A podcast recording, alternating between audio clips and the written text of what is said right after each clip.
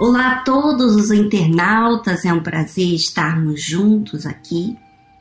E eu só tenho a agradecer a Deus que quando eu medito na palavra dele, é como eu estivesse entendendo ou detectando as minhas falhas, os meus erros e observando como Deus age e como Ele quer que nós agimos. Então, se você abrir a sua Bíblia no livro de Mateus, capítulo 14, versículo 24, diz assim: E o barco estava já no meio do mar, açoitado pelas ondas, porque o vento era contrário. Mas à quarta vigília da noite, dirigiu-se Jesus para eles andando por cima do mar. E os discípulos, vendo-o andando sobre o mar, assustaram-se, dizendo: É um fantasma, e gritaram com medo. Jesus, porém, lhes falou logo, dizendo: Tende bom ânimo, sou eu, não temais. Bom, aqui, esse trecho desses versículos do 24 ao 27 está falando, se você tem acompanhado, por exemplo, as semanas anteriores, você vai entender tudo o que está por detrás disso. Como que Jesus lidou com a notícia de João Batista, ele quis ter esse momento em privado com o pai, mas ele tomou o barco foi para um lugar aonde estava o deserto, né? E quando ele chegou do outro lado, estava uma grande multidão esperando por ele. Mas ele teve compaixão com aquela multidão e curou a todos. Logo a seguir, depois, ele deu de comer aquele povo além daquelas pessoas estarem ali por serem curados, elas permaneciam ali. E Jesus ensinou os seus discípulos a dar de comer para aquele povo, assim como ele estava agindo. Ele foi com uma missão de falar com Deus, com o Pai, e chegando naquele momento, ele deixou ser usado, quer dizer, ele ele serviu aquela grande multidão, ele se compadeceu delas. E assim também ensinou os seus discípulos a servirem aquela grande multidão.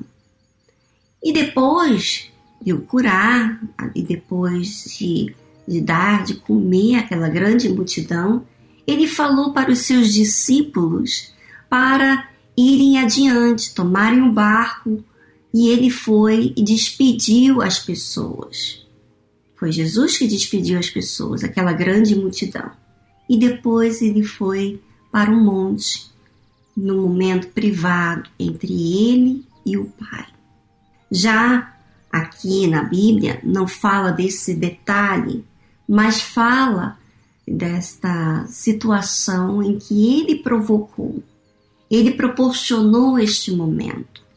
E agora os discípulos estavam já no meio do mar, estava sendo açoitado aquele barco pelas ondas, porque o vento era contrário. E na quarta vigília, que é entre três às seis da manhã, Jesus se dirigiu até os discípulos, andando por cima do mar. E os discípulos, vendo-o andando sobre o mar, assustaram-se, dizendo: É um fantasma. E gritaram com medo. Olha só, minha amiga internauta, essa é a fé natural. Se nós não plantamos uma fé que vai nos proporcionar a desenvolver essa fé inteligente, essa fé próxima do Pai, Então, nós vamos levar a vida sempre com esta fé natural, né? Mas quando nós dedicamos tempo a Deus, a sós, então aprendemos a ter mais percepção como Deus vê as coisas, como lidamos com as circunstâncias. Você sabe que várias coisas acontecem na sua vida dando sinais para você e para mim de como está a minha vida com Deus, né? A gente vai se deparando com a nossa realidade. Às vezes, você faz o seu compromisso com Deus, você ora, você lê a Bíblia, você medita de manhã, você vai à igreja, você trabalha, você ora, você faz as coisas naturais que a sua fé lhe pede, né? O início, o meio, o fim do seu dia. Mas não necessariamente isso quer dizer que você esteja exercitando a fé. A fé, ela é um tesouro da nossa vida. Através desta fé que Deus nos deu, a gente tem que alimentá-la, a gente tem que nutri-la, a gente tem que criar tempo para ouvir a voz de Deus e ser perceptível aos sinais da nossa vida, da nossa conduta, porque a gente não é perfeito. Então, quando você cria esse tempo entre você e Deus, você é capaz de estar sobre as coisas naturais. Você é capaz de andar por cima das águas. Agora vamos nos deparar, vamos observar como que os discípulos eles agiram com um imprevisto. Eles nunca tinham visto Jesus andar sobre as águas. E naquele exato momento eles viram, mas eles ficaram assustados e gritaram com medo. Com certeza, quando diz aqui na Bíblia que eles disseram que era um fantasma, eles estavam falando que era um espírito.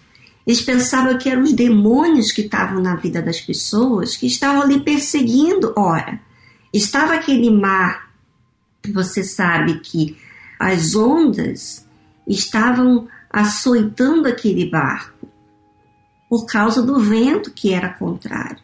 Então, quando eles viram Jesus, eles estavam aterrorizados, eles estavam com medo.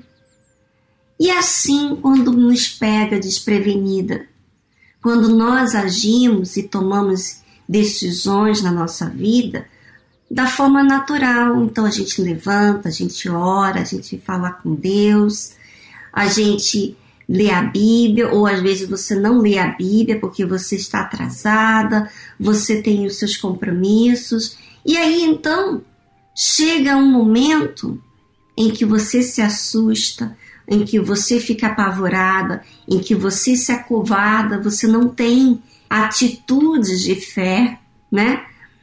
E aí você vê as consequências do que você tem plantado, do que você tem investido na sua vida. De repente, você coloca toda a sua força, toda a sua disposição, toda a sua cabeça no seu trabalho. Mas você não coloca a sua cabeça na palavra de Deus. Você não guarda a palavra de Deus, você guarda os compromissos, você quer cumprir com os seus compromissos, né? Veja, os discípulos assustaram-se. Os discípulos disseram que era um espírito quando viram Jesus e os discípulos gritaram com medo. Então, quando estamos vivendo a fé natural, não há esforço algum, não há sacrifício por trás disso. Apenas está usando a fé que talvez se acostumou. Quando você vê que Jesus disse para os seus discípulos de bom ânimo. É porque a fé natural não tem disposição, não tem coragem, não fica na dependência, de Deus, mas fica na dependência de alguém socorrer ela. Jesus disse: Sou eu, não tem mais. Agora imagine você vivendo em sintonia com Deus, que demanda sacrifícios, santidade, que você vai ter que separar momentos entre você e Deus.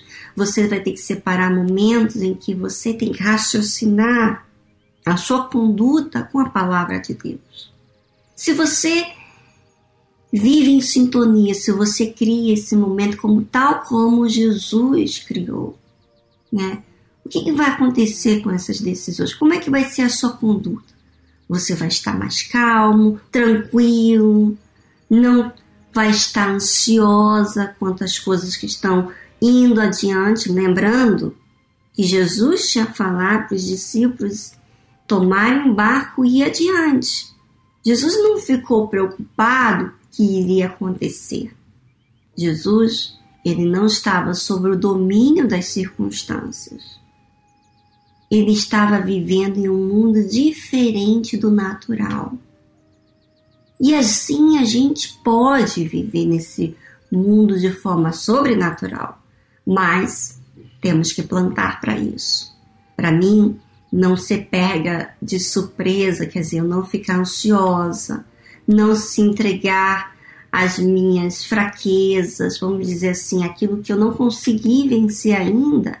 Então, eu tenho que investir no que vai fazer eu desenvolver com Deus, quer dizer, a minha comunhão com Ele, a minha conversa com Ele. Eu tenho que raciocinar diante daquilo que eu tenho vivido na minha fé, na minha vida.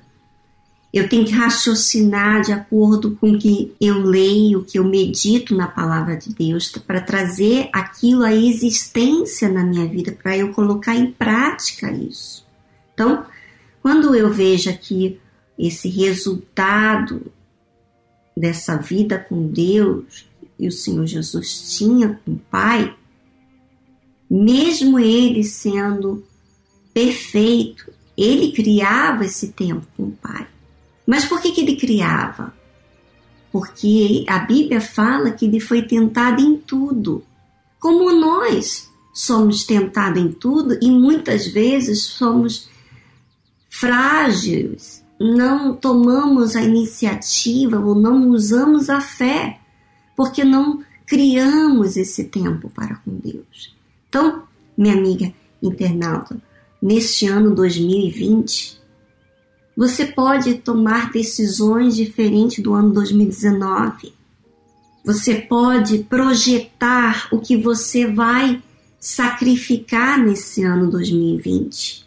Aqui no Brasil, você recebeu uma folha dizendo 2020, a década da força. E ali você projetou os seus projetos para 2020.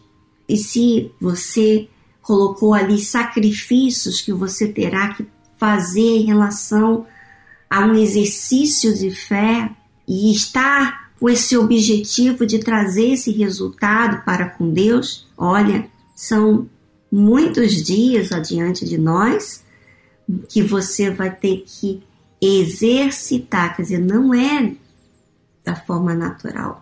Coloque então esse tempo para com Deus. Cria esse tempo para que você possa desenvolver como pessoa. Se você já se viu irritada, ansiosa, preocupada, triste, se você já se viu em todas as fases horríveis, negativas, você então entende por que, que existe necessidade desse momento. Minha amiga internauta, comece já a fazer hoje o que você tem que fazer neste ano 2020. E exercite, porque vai acontecer vários imprevistos para que você não continue, para que você perda o seu foco, o seu objetivo, mas coloque a sua força para que Deus então seja glorificado na sua vida e você venha testemunhar Jesus não apenas do que aconteceu no início da sua vida, mas as grandes maravilhas que ele tem feito dentro de você. Um grande abraço para vocês e até semana que vem. Música